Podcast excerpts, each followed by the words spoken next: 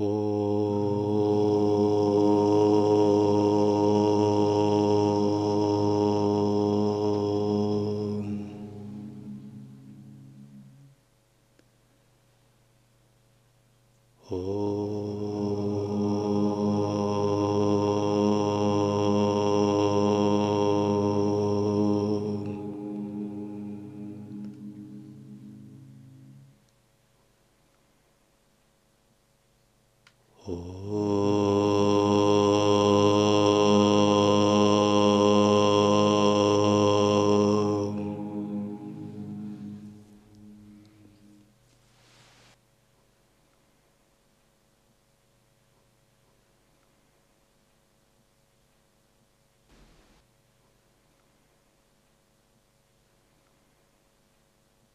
Йога Васиштха, глава 6.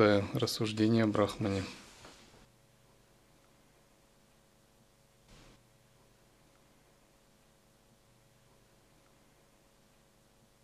Васиштха продолжил. Я есть Брахман, который чистое сознание,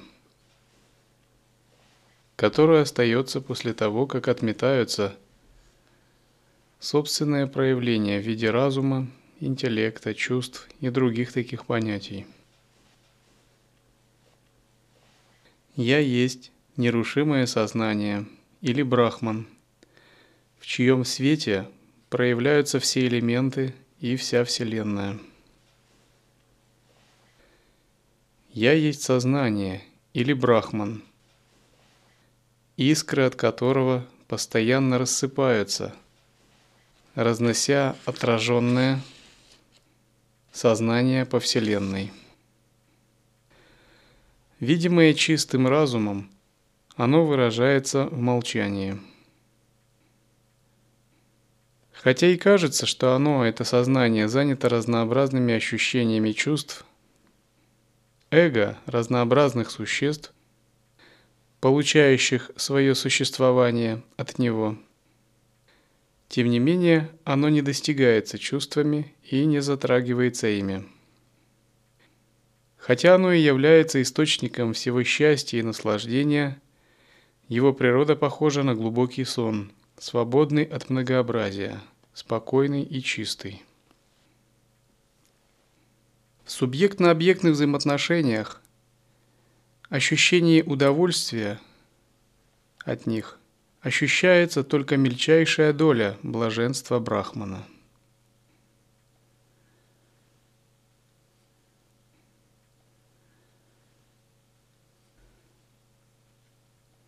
Как вы знаете, в учении существует пятичленная формула, которая позволяет познать реальность, не ошибаясь. Тот, кто долго размышлял над пятичленной формулой, не ошибется в направлении духовной практики. И первое звено пятичленной формулы заключается в том, чтобы все сводить к уму. Под умом здесь мы подразумеваем не то чтобы понятийный ум манас, а осознанность как таковую. Когда мы все можем сводить к уму, секрет сансары этого мира для нас становится ясен, как на ладони. Пока мы не можем все сводить к уму, нам не ясен этот мир. Когда мы не можем все сводить к уму, нам кажется, что причина наших проблем, неудач или взаимоотношений скроется во внешнем. Или нам кажется, что причина нашего счастья, блаженства, прекрасного тоже кроется во внешнем. И мы отвергаем одно и ненавидим, а ко второму пытаемся прилепиться. Однако формула «все сводить к уму» решает всю эту проблему очень просто. Она говорит «все в тебе, все в твоем уме». Не делай себе проблемы, которая есть только в твоем уме. И пятичленная формула первое звено означает, что мы практикуем санкальпу, атмавичару. Вот Романа Махариши каким образом давал наставление? Когда ему задавали какой-то вопрос, он спрашивал, для кого существует эта проблема? Ответ был для меня. А кто я? На этом проблема заканчивается. Начинается осознанность. А в осознанности проблем нет. Если и есть проблема с осознанностью, только одна, что осознанности нет. Если же осознанность есть, то и проблем нет. Люди, не понимающие этого принципа, их хотят решать проблемы вне осознанности, но это невозможно. Это подобно тому, как если бы был царь, который одним мановением руки решает все проблемы. Но его повар, пекарь, конюх и садовод хотели решить проблемы государства, его защиты или благоденствия. И они совещались и очень много спорили, как решить проблемы государства. Но никто из них не додумался пойти к царю. Но как только царю стало известно о возникших проблемах, они были решены мгновенно. Когда мы понимаем принцип «все сводить к уму», вся сансара и карма этого мира для нас освобождается. Для нас нет больше проблем, связанных с внешним миром. Для нас больше нет врагов, нет друзей. Нет чужих, нет своих. Нет плохого, нет хорошего. Мы знаем, что все это решается простым вопросом. Для кого это все возникает? Все это решается простым сведением всех восприятий феномена внешнего мира к чистой осознанности, благодаря атмавичаре. Когда есть атмавичара, нет проблем. Когда нет атмавичары, мир предстает грудой проблем, которые невозможно никогда решить.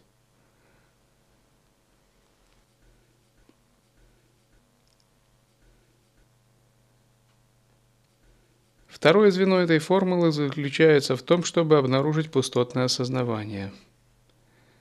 Когда мы все свели к уму, это начало, но должно быть дальше нечто, что мы переживаем в результате созерцания.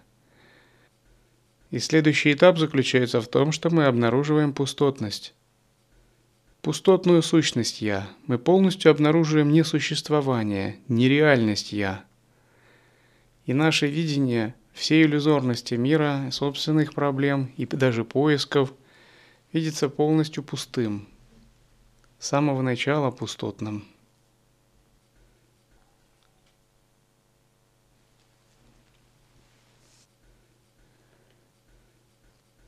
Далее Васиштха говорит.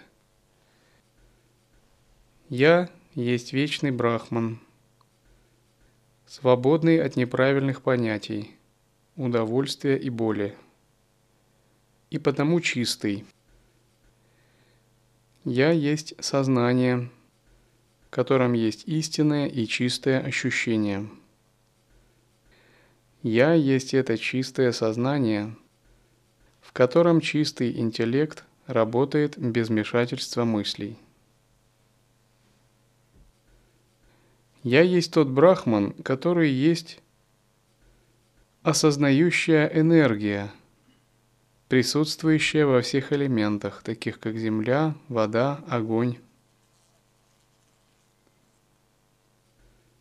Я есть тот неизменный брахман, который осознается, когда ты выходишь за рамки возбуждения при получении желаемого и страдания от того, что не получил то, чего хотел –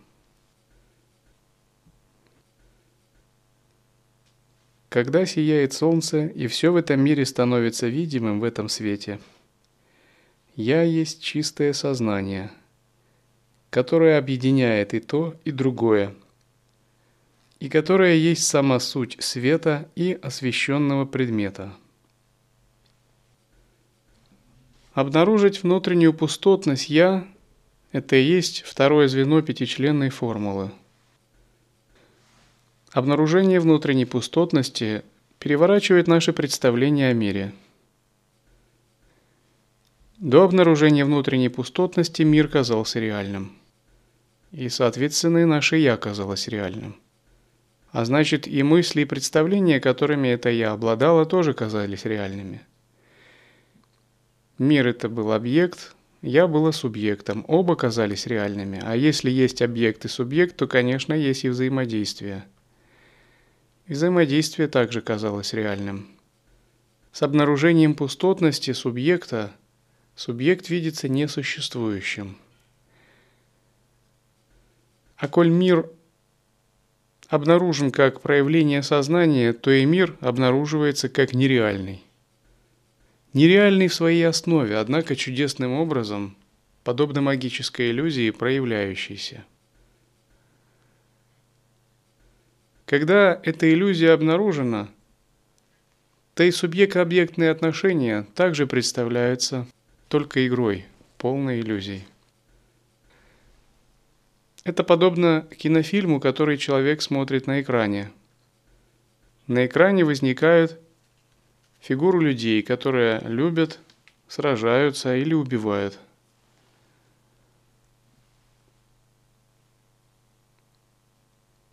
И зритель сопереживает с этими фигурами.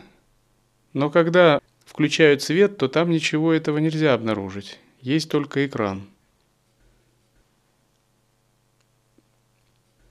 Все мгновенно исчезает и обнаруживается просто пустотность, пустой экран, пустой зал.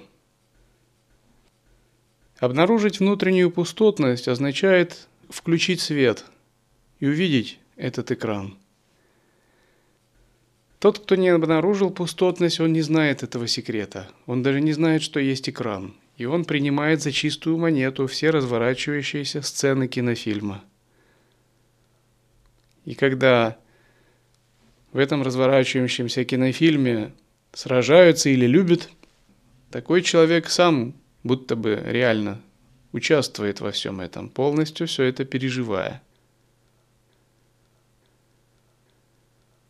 С обнаружением пустотности мы видим сущность вещей так, как она есть. Мир и его разворачивающиеся энергии подобны такому кинофильму, который проецируется. Он проецируется на экран или с экрана в наши глаза.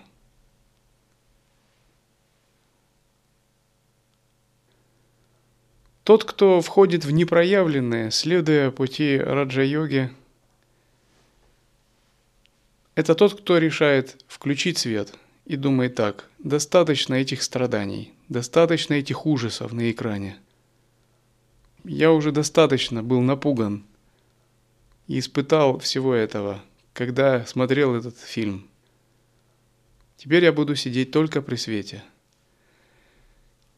Потому что как только я выключу свет, и этот фильм снова начнется, я могу забыть экран.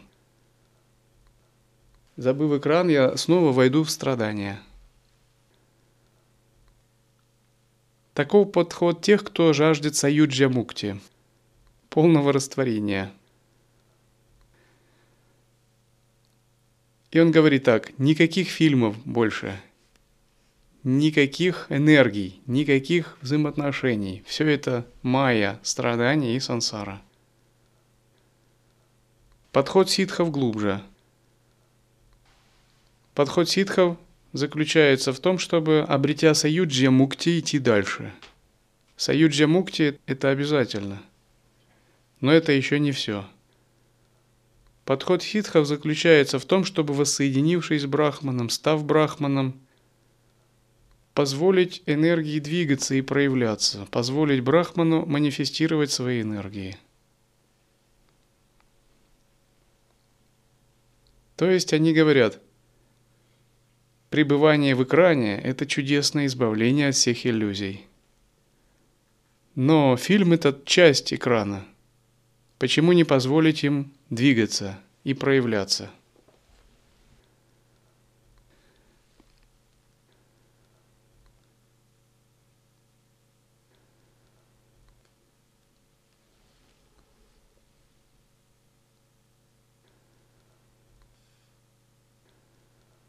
Я есть это чистое сознание или брахман, который существует не прерываясь во время бодрствования, дремы и глубокого сна, и которое затем является четвертым состоянием или трансцендентальной истиной. Как одинаков вкус сахара, сделанного из сахарного тростника, выращенного в разных местах, также и сознание, обитающее во всех существах, едино. И я являюсь этим сознанием. Я есть эта сознательная энергия, которая больше всей Вселенной и меньше самого мелкого атома, и потому невидима. Я есть сознание, существующее повсюду, как масло в молоке, и чья истинная природа есть ощущение. Наставление Васиштхи – это наставление по взгляду. Как вы видите, Васиштха не дает Раме наставлений по поклонению каким-нибудь божествам. Он не говорит ему «Вот тебе мантра, выполняй подношение с маслом, кхи и благовониями» такие-то дни лунного месяца. Начитывай мантру тысячу раз в такие-то дни и получишь желаемое. И он также ему не говорит, вот ветры, вот чакры. Так ты можешь делать кумваку. Потому что это наставление по воззрению. Наставление по воззрению означает, что мы берем самое сердце учения, самую суть духовной практики – то есть мы говорим о том, какое мировоззрение следует в себе воспитывать. Воззрение – это и есть кармическое видение, то есть так, как следует тренироваться в видении. И лай-йога и учение созерцания как таковое – это прежде всего привыкание к воззрению, способность жить в воззрении и руководствоваться им в своей жизни. Конечно, если мы считаем себя адвайтистами – а сами не знаем воззрения или не помним. И действуем подобно обычным людям в относительной жизни. Нельзя сказать, что наше воззрение проникло в нашу жизнь. Воззрение означает, что мы на мир смотрим определенным способом. По крайней мере, мы в этом упражняемся. И говорят так, не столько важно медитация и созерцание, сколько привыкание к воззрению – Фактически созерцание созерцательное присутствие и есть привычка к воззрению. Другими словами, если бы мы поняли воззрение один раз и на всю жизнь, нам не нужно было бы работать с санкальпами, заниматься медитацией Махашанти. Мы бы сказали, ну все понятно, все есть Брахман, и я есть Брахман, я свободен, я играю свободно, без всяких ограничений, нет никаких проблем больше. Я навсегда избавился от неведения. Все, я брахман, и со всей сансарой покончено. Прямо сейчас давайте с этим покончим. Со всем неведением. И тогда учитель прочитал одну лекцию, прокомментировал одну главу, ученик все понял. На этом обучение закончилось. Но учитель сказал, хорошо, теперь поезжай обучать других этому. Но, к сожалению, так не происходит. Поскольку даже если мы услышим воззрение один раз или много раз, наше собственное воззрение отличается от этого. И нам трудно а, удерживать воззрение. Поэтому существует следующая стадия – это медитация или осознавание. Осознавание означает то, как тренироваться, чтобы это воззрение не уходило, чтобы оно всегда было с нами – Именно поэтому мы работаем с анкальпами, с обнаженным осознаванием и различными методами. Но сущность всего этого – это воззрение. Если нет воззрения, то человек будет пребывать в заблуждении, даже если он выполняет много ритуалов, практикует мантры, э, делает техники, занимается различными видами служения. Потому что воззрение – это то, с какой душой мы к чему-либо приступаем – то, чему принадлежит наше сознание.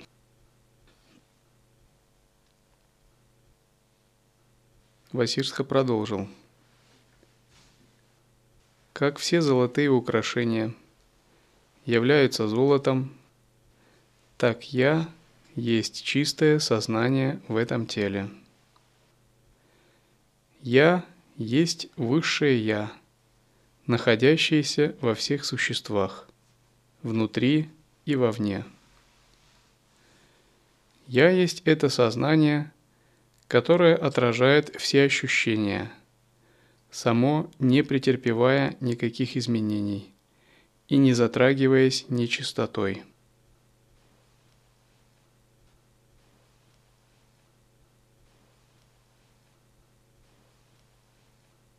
Обрести реализацию воззрения – это означает открыть себе внутреннее солнце, на фоне которого наше малое «я» выглядит совершенно незначительным пузырьком.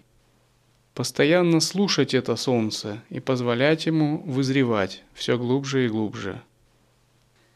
И когда это солнце испускает свои лучи, освещая внешний мир, все привычные связи и отношения перестают быть важными и самосвобождаются – когда это солнце светит на наш ум, Манас, все концепции и двойственные представления, которые держали нас ранее, исчезают. Когда оно светит на наше эго, волю, они видятся совершенно иллюзорными и предаются этому внутреннему солнцу.